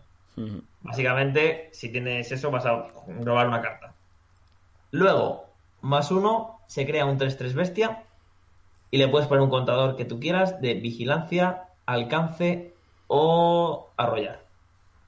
Y luego, menos dos, cuando juegas tu siguiente criatura, busca en tu biblioteca por una criatura que tenga menos coste de maná y ponla en el campo de batalla. Luego baraja tu biblioteca. Esta carta es muy buena, Gonzalo. Ya hemos hablado de esto un poquito antes. Esta carta es muy buena. Sí, me parece una carta que genera ventaja en cascada, pero es un coste 5, lo cual tiene cierto coste, porque no puedes siempre tenerla en el campo de batalla en el coste 5 en ciertos mazos, ¿no? Y esto vas a querer una baraja con densidad de criaturas. Entonces, me parece que está guay, pero no me parece que vaya a romper el formato. Es un, es un Placewalker respetable. Ju- Se jugarán, yo que sé, Sí. uno o dos en algunos mazos. Yo creo que dependerá también mucho de si estás buscando alguna carta en concreto. Si, si tu deck va alrededor, o sea, yo qué sé, si tu deck lleva justo un, un solo tipo de lore, pues castear tu bicho y buscarte el lore, por ejemplo. Sí, tío, que- pero, pero es un coste 5. No vas a gastar un coste 5 que además el turno que lo haces no vas a castear también el bicho, ¿sabes? No es una manera, no es un tutor fiable en ese sentido. Pero yo, por ejemplo, a ver, te voy a hablar, elementales, ¿vale? Elementales con Risen Reef va mucho mejor que sin Risen Reef. Sí, y, y Pues tú. ahí sí te lo puedo comprar, pero dime elementales, joder, esto mola, te pegas un Nomad y te buscas el Rise and Reef, pues sí, sí, Y, y el Risen Reef ya hace la habilidad, ¿eh? Porque va. sí, y el Omad, porque esto lo estás haciendo cuando gasteas, entonces entra primero Claro. el bicho que buscas. Ya te he convencido la primera parte, ¿no? Por lo menos. Sí, se puede jugar en elementales, vale. ¿Es mejor que una chandra de coste 6 en elementales? Esa es la pregunta. Bueno, elementales rampea mucho, pueden jugar los dos. Bueno, Vale, siguiente carta, que si no, no, no- nos perdemos aquí. Gem Racer. dale. Por 3 y 1 verde, un 4-4 arrolla Rich. Cuando esta criatura muta, destruye la criatura eh, o artefacto, perdón, destruye el artefacto o encantamiento objetivo que controla un oponente. Esto es un tocino y muta solo por 1 y 2 verdes, entonces muta menos que por su coste, o sea que puedes hacer cositas grandotas. Es un bicho tocho, Sí. a mí me mola. Para- Te deja para mí, petar. El resumen rápido de esta carta es que es igual que una sabia Ujú, si sabes que la vas a poder poner en un bicho. Eso es. Porque tu bicho, de repente tu 2-2x2 se va a convertir en un 4-4 Rich Tample y vas a hacer el removal igualmente. Eso es. Está guay. Y pegar ese turno con ese bicho. Y si no, pues lo juegas por 4 y tienes un 4-4 Rich Trample, ¿sabes? Respetable también. Sí, pero no, ahí no harías la habilidad. Ya, pero es un 4-4 Rich Trample. De ahí está. Sí, sí. Vale, next. Mm, Mythos of Brocos. Por dos, verde-verde. Eh, en este caso el coste alternativo es con azul y negro. Eh, te buscas una carta en tu biblioteca y la pones en tu cementerio si la has pagado así. Y luego el coste lo, lo que hace de, de por sí es devolver dos permanentes de tu cementerio a tu mano. Esto me parece extremadamente lento. Pero bueno. En estándar no puedes permitirte pagar cuatro para no hacer nada. Eso es cierto. Me parece que, no sé, puede estar guay como uno por en algunos sitios porque te da value en Sultai, pero hasta ahí. Vale. Vale. Eh, Lead de Stampede. Esta es una reedición. Se trata de un conjuro por dos y no verde que muestras las cinco primeras cartas de tu biblioteca y puedes revelar cualquier. Perdón, miras las cinco primeras cartas de tu biblioteca y puedes revelar cualquier número de cartas de criatura y ponerlas en tu mano. El resto van al, fondo de tu biblioteca en el orden que te apetezca. Esto se ha jugado en elfos y en, y y en cosas monoverdes de continuo. Se puede volver a jugar lo mismo. Sí, ventaja de cartas verde, que al principio, cuando esta carta salió, era como, uy, ventaja de cartas verde, y ahora es lo normal. Eso me flipa. Eso es cierto. Vale. Eh, la siguiente carta es bastante buena. Es por 3 y 1 verde. Se llama Migration Path. Tiene Ciclar 2. Y que cuando la juegas pones. Buscas en tu biblioteca por dos cartas básicas. Y te las pones en juego giradas. Ujú. Esta carta muy buena. Sí. Muy buena.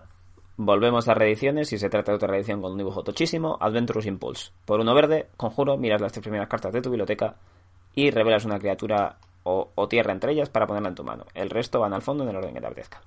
Esto era una- un cartonazo en BG en su momento, en la de los contadores, ¿no? Y creo que volve- volverá a ser un cartonazo en barajas con muchas criaturas, básicamente. Te busca criatura o tierra, es muy buena filtración.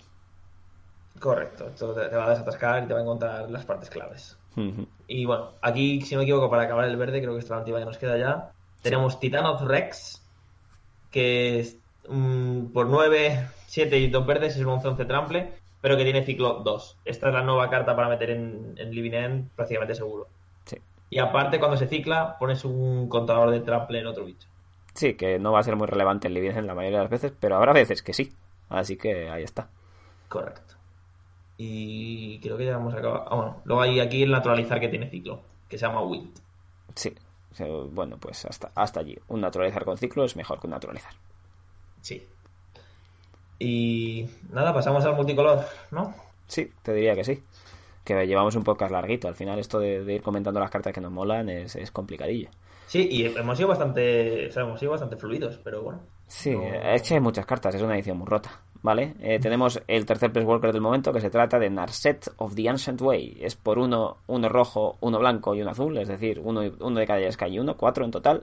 Entra con cuatro contadores y tiene más uno, ganas dos vidas y agrega un maná rojo, azul o blanco a tu reserva de maná. Solo puedes usarlo para lanzar hechizos que no sean de criatura. Esa parte hasta ahí guay, es eh, Bien, ganar sí. vidillas y rampear, que, que eh, está guay en esos colores.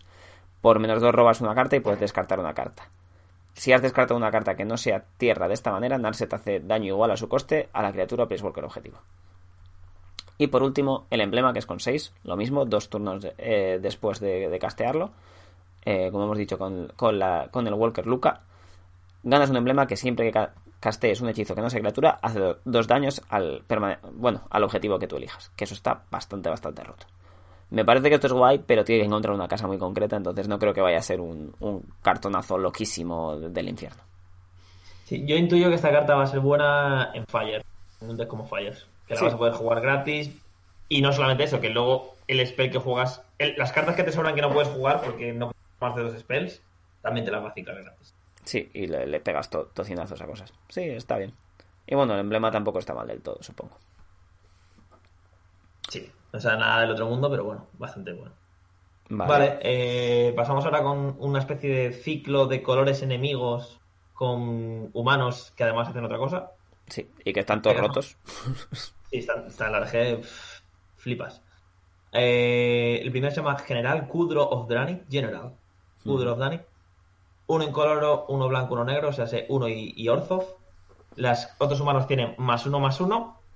Cuando él entra, en- él o otro humano entra en el campo de batalla, puedes exiliar una carta del cementerio del oponente. Esto bastante relevante en, en algunos formatos. Y por último, dos y sacrificar dos humanos. Destruir la criatura objetivo con fuerza 4 o más. O sea, sé que se sacrifican por la patria para matar a un bicho más gordo. En resumen.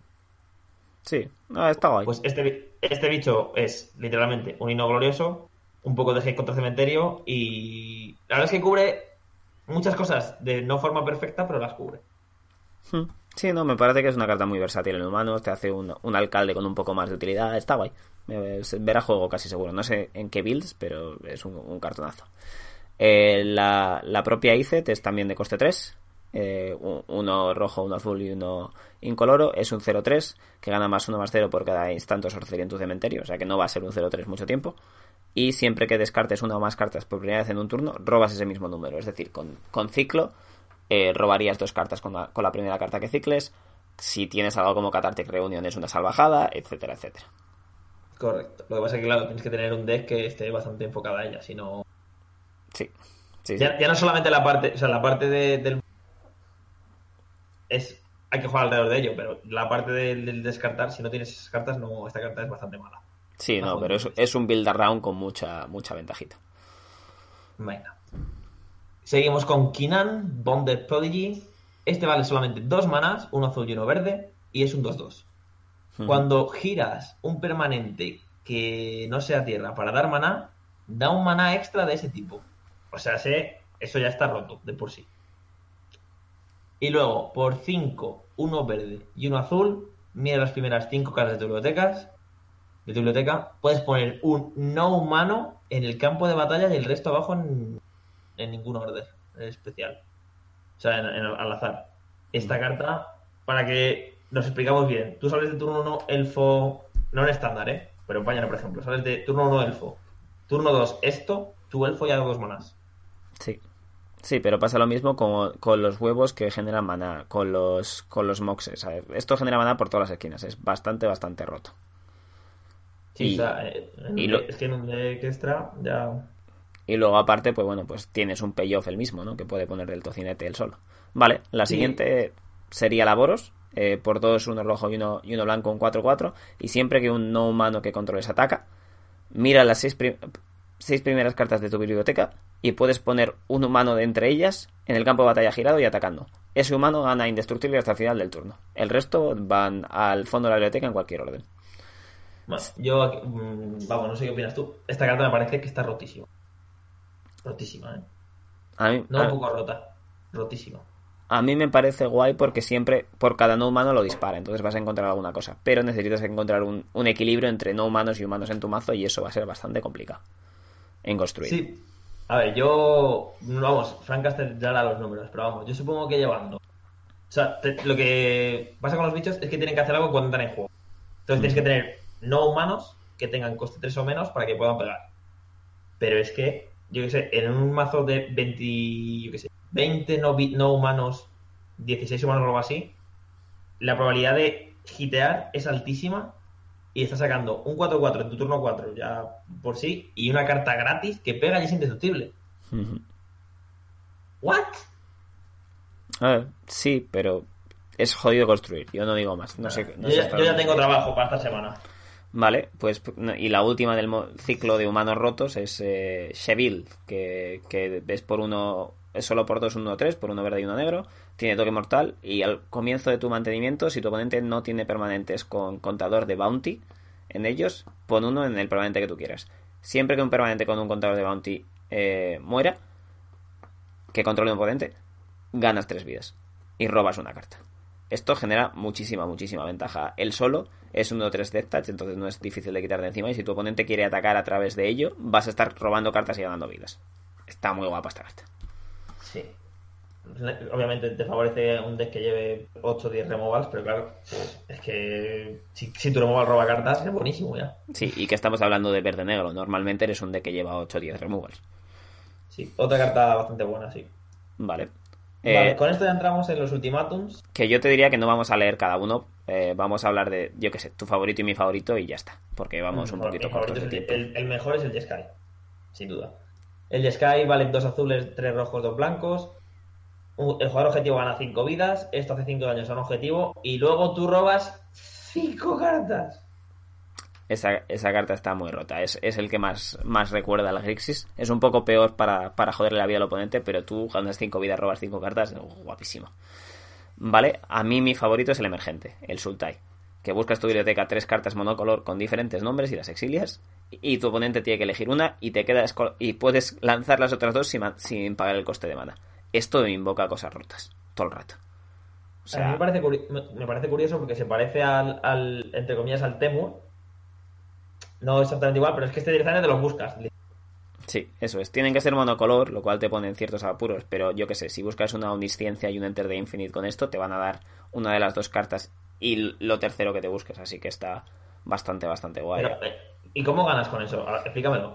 Eh, hablaban de, de mezclarlo con Jace Wilder of Mysteries, entonces tú si te buscas esas tres cartas, no te Oh, pueden... rico. Sí, no te pueden dar Omnisciencia y Enter de Infinite porque ganas. No te pueden dar Enter de Infinite y Jace porque ganas. Entonces te van a dar Omnisciencia y Jace. Que, o sea, vas a robar cartas y empezar a, a lanzar ahí como, como un descosido también. O sea, que no, no es que sea una... Me ha el- dado un poco de bajón. Al principio pensaba que matabas de todas formas. Sí, no, no, Vale. ma- no matas todo el rato, ¿sabes? Pero casi seguro que sí, ¿sabes? Empiezas a encadenar cartas que roban y ya está. Vale, eh, tiramos para adelante entonces, nos quedan un par de cosillas que comentar. Y de, de hecho te diría que nos quedan todos los companions, pero es que vamos muy pelados de El tiempo. tío. compañero lo hablamos la semana que viene ya. Sí, Que yo, todavía no. Esta semana vamos a estar todavía sí. en Limited o estándar y tal. Y el compañero yo creo que va. Tenemos. Es que además, compañero, yo creo que va a llevar tiempo hablar de los compañeros porque hay un montón de posibilidades con cada uno de ellos. Sí, la semana que viene podemos echarles un repasiño. Vale, Vamos a acabar esto. Song of Creation tenemos aquí. Bueno, el encantamiento Temur, explícanos esto. Vale, es por uno de cada color temor y uno, un total de cuatro, un encantamiento que siempre que eh, lances un hechizo, robas dos cartas, puedes jugar una tierra extra cada turno y como desventaja, al final, al comienzo de tu paso final, tienes que descartar tu mano. Esto entra en bucle muy sencillo. Como te endereces con esto y tengas dos, dos, dos hechizos en mano, No puedes pom. enderezar. Sí, no, no puedes enderezar así, pero yo que sé, si tienes alguna carta que cicle o algún hechizo que puedes jugar desde el cementerio con retrospectiva, cualquier cosa así, si consigues lanzar dos hechizos, esto entras en bucle súper fácil. Eh, no sé en qué se va a jugar exactamente, no soy capaz de decirlo, pero estoy 100% seguro que esto encaja muy bien en muchas cosas. O sea, Pues yo, yo he de decir que no estoy de acuerdo y que creo que solo encajaría muy bien en, en- en un deck que esté realmente pensado para ello. No puede ir al bulto. en- no, no, no, no es una carta de meter al bulto, ¿vale? Tiene que ser una carta montar un deck a su alrededor, evidentemente. Pero, un- es que yo que sé, puede, te puedo decir que hasta en algo como Storm, ¿sabes? Puedes traer esto del banquillo y son todo cartas de coste muy bajo en cadenas y puedes generar muchísima ventaja en un momento. No sé exactamente dónde lo quieres tener, porque es una carta con un coste muy, muy alto, ¿no? El descartar toda tu mano es una salvajada. Pero yo que sé, mira, mismamente con la carta que hemos hablado antes, que la primera vez que descartas cartas en tu turno, robas ese mismo número. Pues al final del turno descartas tu mano y te robas el mismo número. Sí, yo lo que, hemos lo que yo he leído Henry en Modern, por ejemplo, que te, te deja castear hechizo prácticamente todos los turnos. Sí, con, con eh, cualquier carta que tenga retrace es una locura. Esto, esto está roto, ¿sabes? Solo hay que, solo hay que ver cómo, pero esto está roto. Vale. Vale, de, de este ciclo de encantamientos que hay igual que los Ultimatum, de los mismos yo voy a hablar de- del Jeskai, que es bastante sencillito. Es por uno y uno de cada color, o sea, sé cuatro. Cada vez que juegas un no criatura, robas carta. Ya está, es que no, no tiene más que decir. O sea, eh, a lo mejor en el otro sí que robas dos spells por dos en vez de una, pero con este no pierdes la mano. O sea que. Ya está, no tengo más que decir, señoría. Vale, sí, eso te, eso te lo puedo comprar. Tienen que ser Vale. non, non criature y es guay. Y luego, antes de acabar, pues tenemos un, un ciclo que es bastante graciosete. Porque mola porque todos los bichos que son blancos son cats. Todos los bichos que son elementales son azules. Y hay uno de cada color. Hay en total de los 10. Y bueno, todos comparten e- ese tipo de, de Sí, es un ciclo de, de tipos compartidos. Pero las rotas rotas son la Zoria, que estamos hablando de por dos, uno, uno vuela, que gana más uno más uno por cada otro bicho que vuela. Pero además, por dos y, y uno azul y uno eh, blanco, pones un uno, uno vuela en mesa. Entonces, él solo va poniendo criaturas y haciéndose más gordo él. Esta carta está súper guapa y en Blue White Flyers en general es literalmente lo, lo mejor que podías esperar. Así que... Y a mí, de estas voy a destacar, a pesar de eso, voy a, voy a destacar la azul negra. que bueno, es por uno y dos negros. Flash es un 3-2. Y cuando casteas cualquier otra cosa que tenga flash, ya sea en tu turno o en el turno del otro, robas carta y el oponente pierde una vida. Que al final al perder una vida no. Sí, no, no es dos- barro. Dos o tres vidas que le quitas, mira, son tres viditas. Sí, no, vas entrenando y tiene su esto. Y es un 3-2 flash, ¿sabes? Sí, estando guay. Worst case escenario es. tiene que morir. Eh, bicho Vale. tiene que morir. Pues sí, te lo puedo comprar. Diría que los otros son un poco más flojitos, aunque la Rakdos es bastante loca ya sola, que es un por 2, un 2-2 con menas. Y siempre que una criatura con amenaza que controles sea bloqueada, el bloqueador tiene que sacrificar un bicho. Y además te deja dopar a las criaturas que con amenaza por uno rojo y uno negro, además uno más cero a tus criaturas con amenaza hasta el final del turno. Este bicho pega muy fuerte el solo y es bastante injusto, así que mola un montón. Como tengas algún otro bicho con amenaza en el mazo, ya empiezas a abusarlo. Sí, de hecho, de hecho, vamos, cuando se juega Limited y uno, uno tiene dos bichos con menas, es que ya lo que necesita es un montón de bichos para bloquear. Se nota un montón. Vale, luego tenemos un ciclo así de, de varios. Vamos, con colores enemigos más que nada. Y destacar un par de bichitos nada más. Sprite Dragon, que es un hada dragón azul-rojo, es un 1-1, vuela haste. Y cuando juegas cualquier non-creature le pones un contador. O sea, se tiene progress permanente. Sí, Vuela prisa Pro es loco. Es, esta carta... contador, supongo que tengo que decir ya que es más uno más uno, porque ya no... Sí, si no, no lo vamos a saber. Sí, esta carta está muy, muy, muy guapa. Y luego la otra de la que hablábamos es el, la Golgari, que es por uno negro y uno verde, un 3-1. Girando agrega uno negro o verde a tu reserva de maná. Y también girando pones las dos primeras cartas de tu biblioteca de tu cementerio. Puedes elegir cualquiera de tus habilidades. Pues esto está guay porque puede encajar bien en cualquier cosa de autodragarse, te genera maná y pega fuertecito en el peor de los casos. Así que no es una carta muerta cuando ya tienes suficiente maná. Correcto, y bueno, eh, del único que nos queda antes de cerrar ya, porque los otros son ya companions y cartas que están al lado de los companions, que no sé por qué están aquí abajo, pero bueno, están ahí. que son los humanos que acompañan a los bichos, pero bueno, ya le hablaremos. Primal Empathy, Gonzalo, esta me la has dicho tú, cuéntame. ¿Cuál, perdona? Primal Empathy. Ah, es cierto, era la, la última cartita que nos quedaba. Bueno, mira, la verdad que esto se trata de un encantamiento típico de cuando controlas la criatura más gorda, eh, robas una carta, pero además de eso, si no la controlas tú, te deja poner un bicho, un contador más uno más uno en un bicho.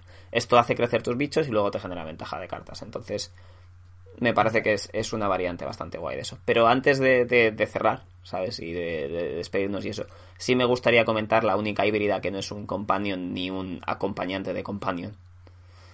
Eh, que es el fin de Artisan y es una mítica rota, ¿sabes? Que pues vamos a comentarla. Es por Venga. Dos, dos manas híbridos negro-verdes, un 1-1 que gana más uno más uno por cada criatura en tu cementerio, y luego por X y uno híbrido negro-verde, sacrificas otra criatura y buscas una criatura de coste X, en tu X o menos en tu biblioteca y la pones al campo de batalla. Esto solo lo puedes hacer como conjuro, pero aún así, esto es un tocinazo por muy poco maná, ¿sabes? Un, un pseudo tarmo, digamos, y además te deja buscar bichos en tu, en tu biblioteca. Está muy roto esto. Está bastante roto, sí. Esto se va a jugar fijo. No, no tengo muy claro en qué o en dónde o en todo o en, o, o en qué, pero esta carta es muy buena. Sí, sí, o sea, es- entre comillas es un... No es un pod, pero es un pod, ¿sabes? Que, Sí. que te es. deja buscarte una carta en concreta de tu deck y ponerla ya en tu, en tu campo de batalla. Eso es. Te, nota bastante. te genera tutoreo. Si las cartas hacen cosas con al campo de batalla, pues ahí está. Eh, no tienes que sacrificar algo que no sea ficha, que también se agradece. Mm, Esto es guay. Y luego que, que pega unas tortas enormes al cabo de un par de turnos, ¿sabes? Ahí está. Y bueno, lo que vamos a hacer, Gonzalo, es, si te parece bien, ¿eh? a ti y a mí, para la semana que viene vamos a pensar en dónde se pueden meter estos compas. Ok, me parece guay. ¿vale? La semana que viene, bueno, yo, yo no sé si me llamarás a mí o llamarás a...